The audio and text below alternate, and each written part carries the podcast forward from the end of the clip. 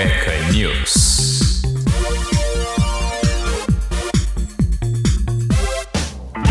Sejam bem-vindos ao Cueca News, seu jornal de formato podcast de toda, repetindo toda sexta-feira com as notícias mais importantes e curiosas da semana que passou, para você seguir aí muito bem informado para a próxima semana. Uau! O Facebook baniu na sexta-feira passada o ex-presidente Donald Trump da sua plataforma até pelo menos janeiro de 2023 e anunciou mudanças na forma de como tratará líderes mundiais que violam as regras no futuro. A empresa disse que a suspensão, que durará no mínimo dois anos a contar de 7 de janeiro, data em seu bloqueio inicial na esteira de ataque ao Capitólio dos Estados Unidos, e só será cancelada se o risco à segurança pública estiver diminuindo. Trump classificou a suspensão suspensão como um insulto aos norte-americanos que o apoiam. Os ministros das finanças dos países do G7 apoiaram um ambicioso plano do governo do presidente dos Estados Unidos, Joe Biden, para reformar o sistema tributário global. Certo. Garantindo um imposto mínimo de pelo menos 15% sobre os lucros das 100 maiores e mais lucrativas empresas do mundo.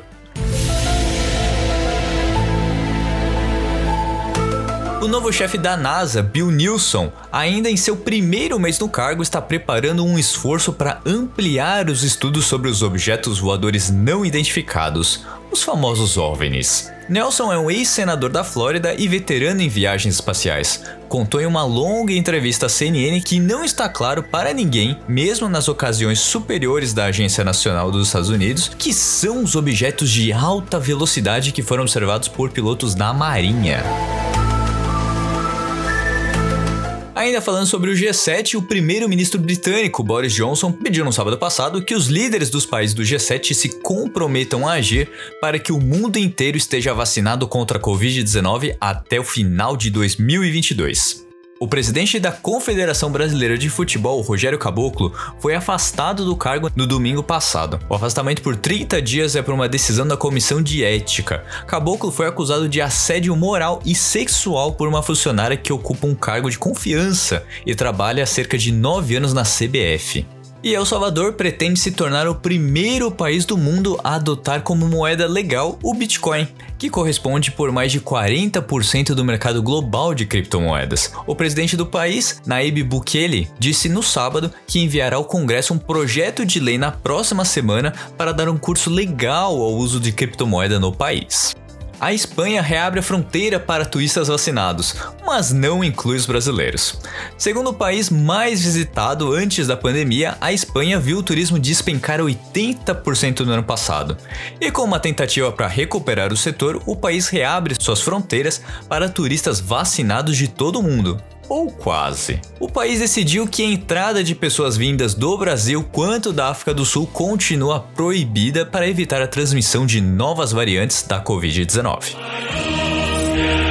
A Anvisa autorizou por 4 votos a 1 na sexta-feira passada a importação temporária e excepcional da vacina Sputnik V da Rússia e a vacina Covaxin da Índia, mas com restrições para o uso de ambos os imunizantes no país. Grávidas, pessoas com doenças crônicas não controladas, pessoas com HIV e com histórico de anafilaxia pós-vacinação não devem tomar a vacina o Ministério da Saúde deu início a negociações para a compra de novo lote de vacinas da Pfizer a serem entregues em 2022. A expectativa é de que na próxima semana representantes, representantes do Ministério da Saúde e da farmacêutica realizem uma reunião para deflagrar o processo. Se der certo, será o terceiro lote que o Brasil irá comprar. O primeiro contrato foi assinado em 19 de março, prevê 100 milhões de doses até o final do terceiro trimestre, e o segundo contrato prevê mais 100 milhões de doses entre outubro e dezembro. A Comissão Especial da Câmara aprovou nesta terça-feira um texto base do projeto que autoriza o cultivo de maconha no Brasil para fins medicinais,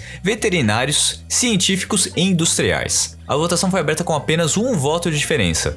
Ainda estão sendo discutidos os destaques dentro da comissão. Quando esse processo for concluído, o texto seguirá para apreciação do plenário da Câmara.